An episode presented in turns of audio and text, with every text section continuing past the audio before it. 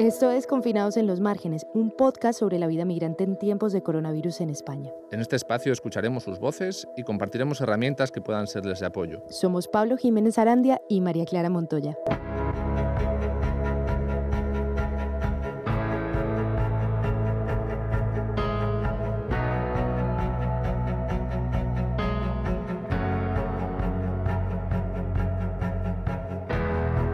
...25 de marzo de 2020...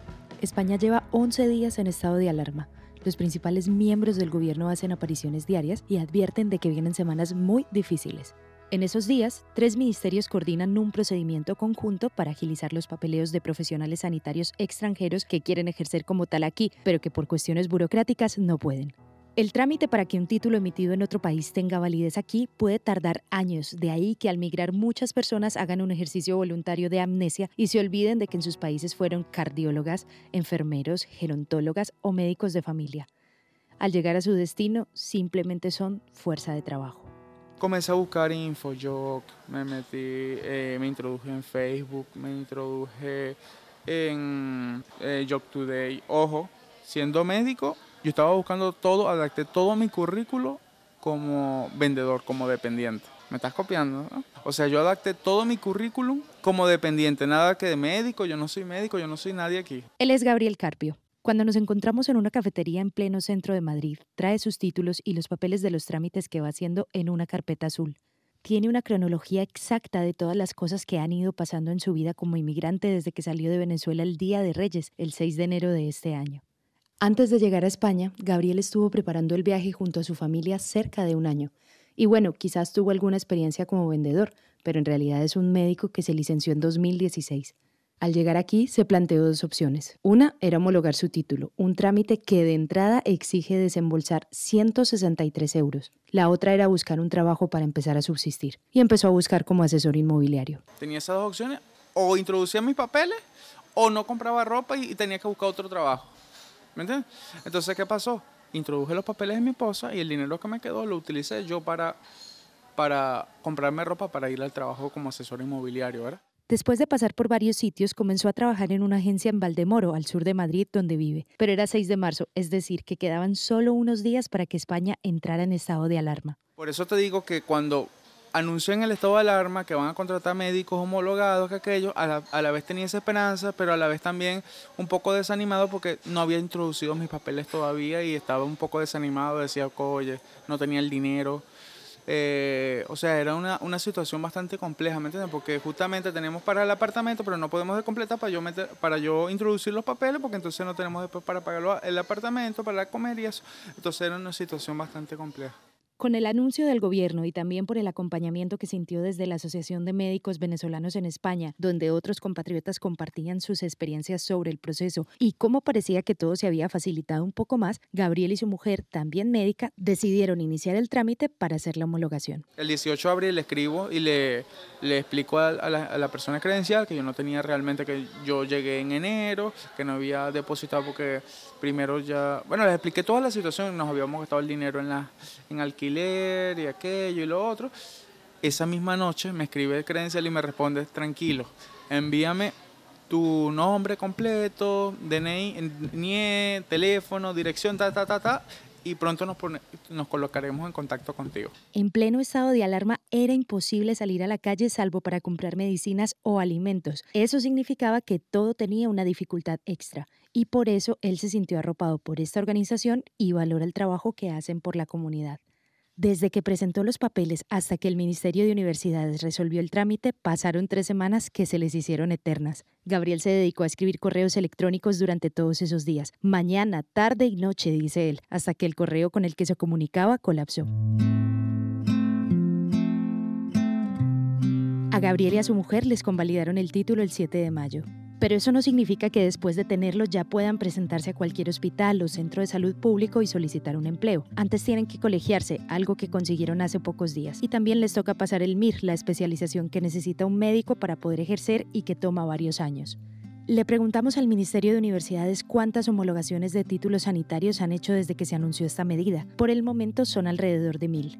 Al final, el anuncio del gobierno de agilizar los procedimientos para contratar migrantes con perfil sanitario se quedó más bien en una medida superficial donde sí se aceleraron los trámites de homologación, pero no hubo una contratación colectiva, que fue lo que muchas personas se quedaron esperando con la impotencia de ver pasar una pandemia y no poder hacer servicio público.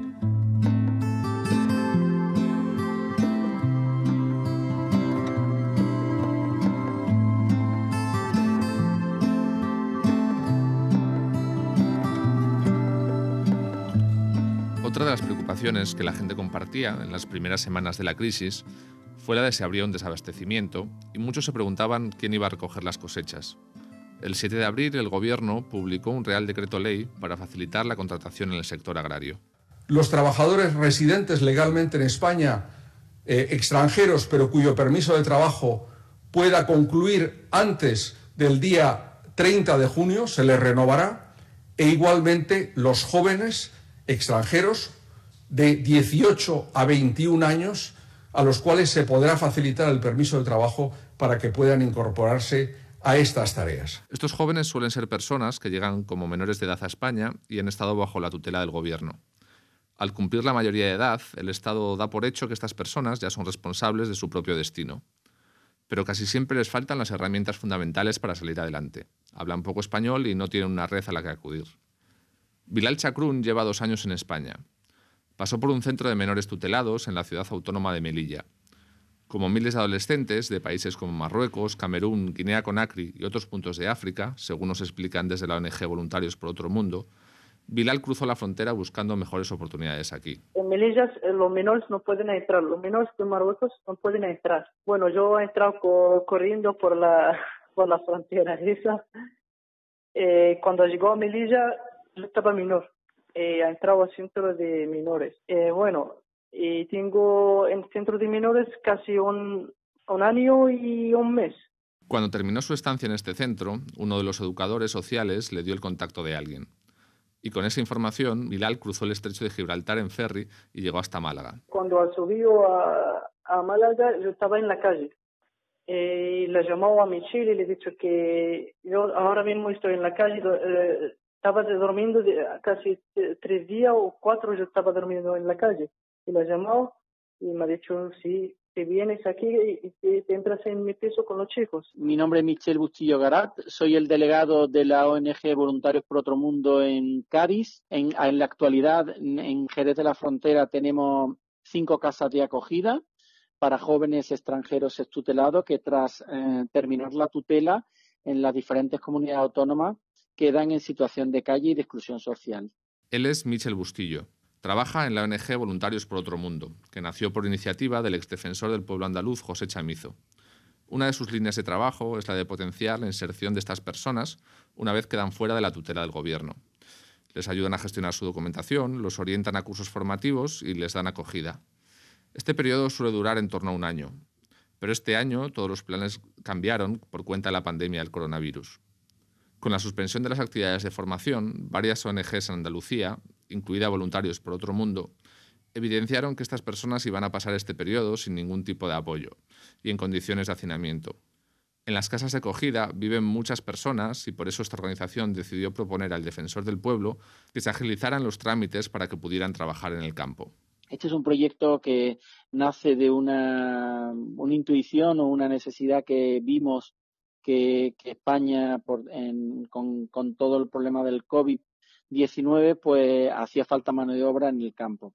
Hicimos una petición al defensor del pueblo diciéndoles que a ver si podía mediar o, intermediar con el Ministerio de Seguridad Social, Inclusión y Migraciones para que mm, pudiera incluir a estos jóvenes en mm, tareas agrícolas, ya que estos jóvenes, eh, según la ley de extranjería, mm, salen de los centros de menor y cuando entran con nosotros, pues con una tarjeta que no les autoriza a trabajar. Aunque son muchos los colectivos que critican que las personas migrantes sean solo vistas como fuerza de trabajo, Bilal y sus compañeros vieron una ventana de oportunidad con la modificación del decreto.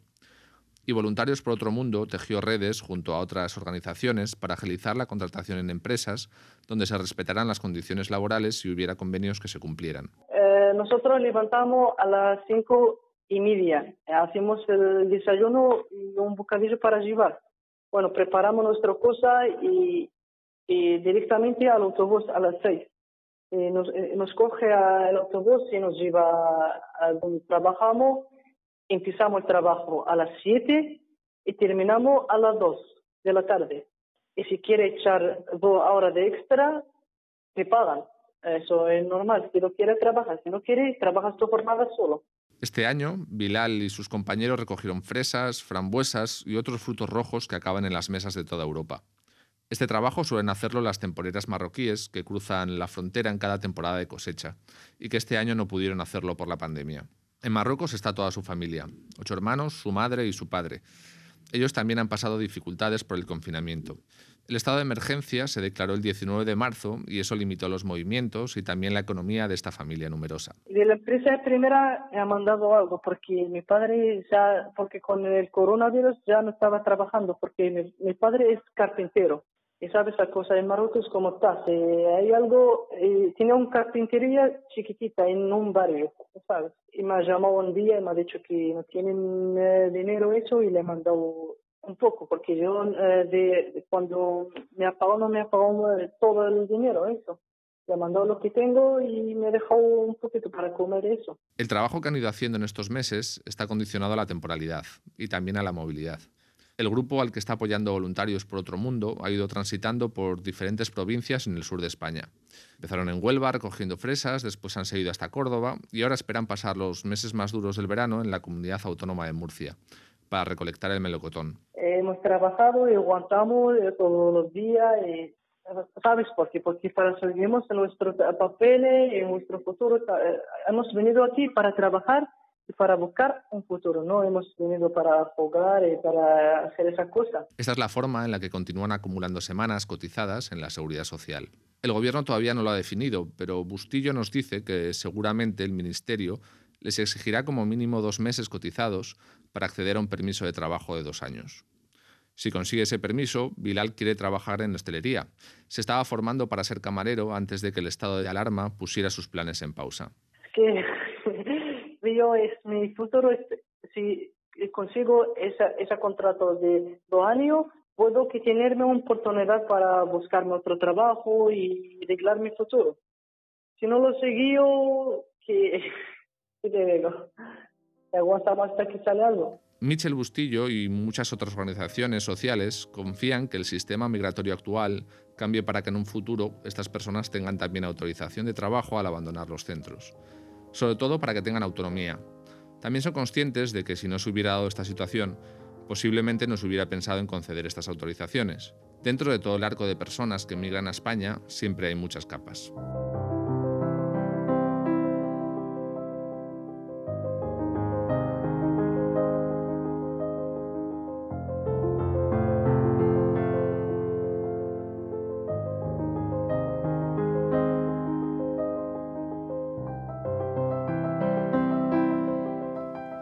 Hablábamos antes, no todos los colectivos que trabajan por los derechos de las personas migrantes ven de forma positiva la flexibilización de las condiciones laborales planteadas por el gobierno. Es una medida totalmente utilitarista, o sea, se le ve a la persona como si fuera que es un objeto y no como una persona de derechos.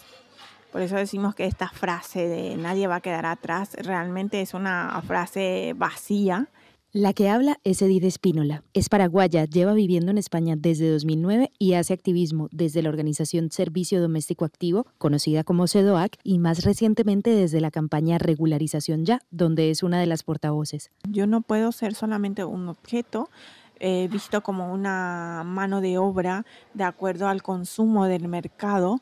Es una una regularización totalmente utilitarista donde se le despoja a la persona de su humanidad y se le coloca como una máquina de trabajo. Mientras me servís, sí te doy estos permisos y cuando ya me dejas de servir, ya no me, ya no me, ya no sos útil, por lo cual te retiro estos permisos y pasas a ser otra vez una persona de segunda clase. Se estima que unas 600.000 personas viven sin documentación en el país. No tenerla la sitúa en un foco de vulnerabilidad que se ha vuelto más evidente por la crisis, pero esta petición no es nueva. Durante años, cientos de colectivos han trabajado desde las comunidades autónomas reclamando a los gobiernos cambios en las leyes para las personas asentadas en España y que no tienen papeles. Y nos dimos cuenta de que esto es un llamado que teníamos que hacer, la movilización absoluta para tener esos derechos que, nos, que son nuestros realmente, son nuestros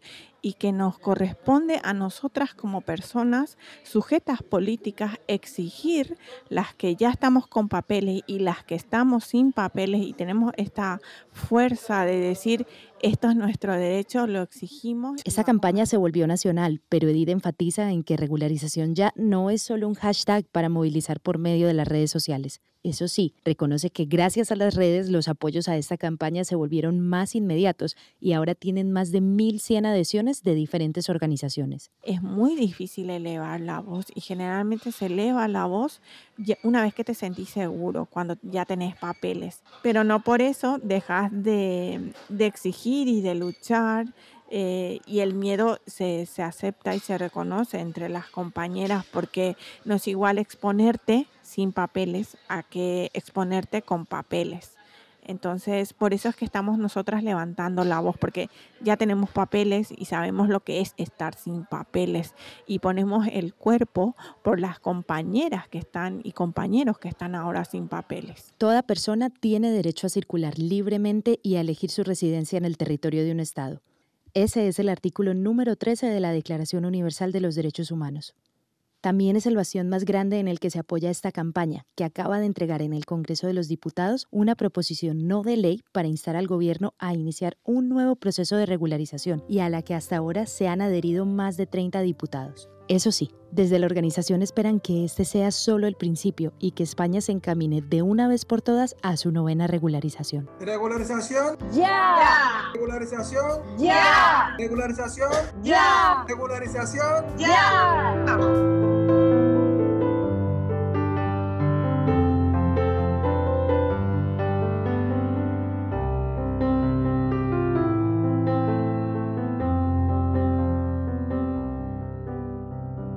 La crisis del coronavirus nos ha mantenido confinados mientras la burocracia del Estado seguía a su manera funcionando. Aunque en estos meses muchos trámites han parado, otros han seguido su curso por vías telemáticas. Pero ¿cuál es la situación ahora, que ya se ha levantado el estado de alarma? Elizabeth Ureña es abogada y responsable del programa de migración de Cáritas Barcelona. Nos hemos sentado con ella para responder algunas dudas frecuentes sobre permisos, citas presenciales y otras cuestiones administrativas. ¿Qué ocurre si mi visado temporal o mi permiso de residencia o trabajo ha caducado durante la pandemia? Hace un mes aproximadamente salió una instrucción de la Secretaría General de Migraciones por la cual se estableció que todas aquellas autorizaciones de residencia, residencia y trabajo, eh, estancias como por ejemplo los estudiantes, etcétera, cualquier tipo de autorización que caducase durante el estado de alarma y durante los tres meses anteriores a la entrada en vigor del estado estado de alarma, eh, se prorrogarían durante los seis meses posteriores a la finalización del estado de alarma. Es decir, que se acaba de levantar el estado de alarma y nos iríamos a finales de diciembre. Durante todo este periodo, esas personas tienen automáticamente prorrogadas sus autorizaciones sin necesidad de realizar ninguna gestión frente a las oficinas de extranjeros. ¿Qué puedo hacer si me han rechazado alguno de estos permisos en los últimos meses? A partir del 1 de junio se han vuelto a, reanudar todos los plazos suspendidos administrativos y judiciales y por lo tanto empieza a computar de nuevo el plazo para que las personas puedan recurrir sus procedimientos. Si ha habido una denegación, pues podrán recurrir, si están a tiempo, vía administrativa ante la propia Oficina de Extranjeros o Ministerio de Justicia, dependiendo del tipo de eh, expediente, o bien podrán acceder a los órganos judiciales para recurrir. ¿Y qué ocurre con las citas presenciales en las oficinas de extranjería que se suspendieron o, se pospusieron durante el estado de alarma? La Oficina de Extranjeros de Barcelona a lo largo de este estado de alarma ha ido anulando progresivamente todas las citas que estaban pedidas para tramitar un procedimiento de arraigo o de autorización inicial y ha habilitado la posibilidad de presentar esas autorizaciones de residencia vía digital, siempre y cuando la persona dispusiera de un certificado digital. ¿Han cambiado en algo los procesos de reagrupación familiar en estos meses? A ver, los procedimientos de reagrupación familiar, ahora a principios del mes de enero ha salido un paquete de medidas para flexibilizar cuestiones como la autorización de residencia inicial, eh, las renovaciones y las reagrupaciones familiares. Incluye todas unas medidas que considero que son bastante, muy importantes en cuanto a que son mucho más flexibles respecto a los medios económicos o al tipo de contrato que ha de tener la persona para poder reagrupar a sus familiares, ¿no? Porque si no, hasta ahora te encontrabas con situaciones en las que personas con autorización de residencia, eh, con un contrato indefinido, pero que sin embargo no, no percibían un salario demasiado elevado por ese tipo de contratación, no podían regularizar, por ejemplo, a sus hijos que no habían nacido en España. ¿no? Esas medidas vienen a flexibilizar esa situación no soluciona otros temas, como es el hecho de tener una vivienda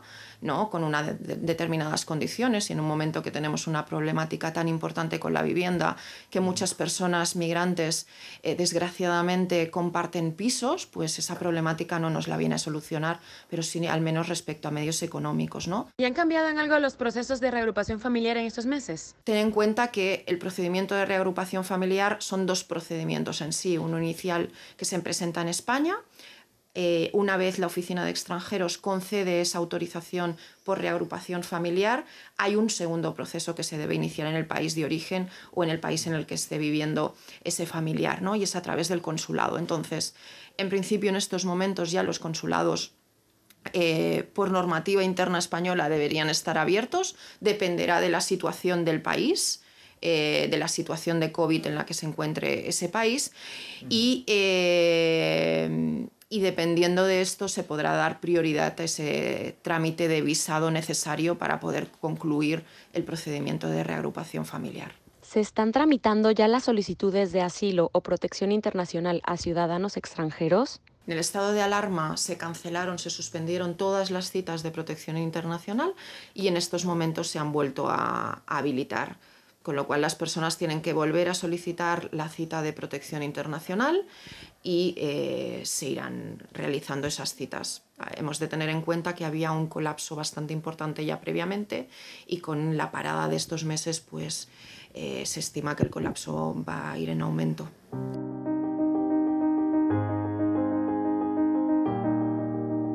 Aquí termina Confinados en los Márgenes, un podcast sobre la vida migrante en tiempos de pandemia. Puedes escuchar este y otros capítulos de esta serie en medium.com barra en los márgenes, en forum.eu y en las plataformas de streaming.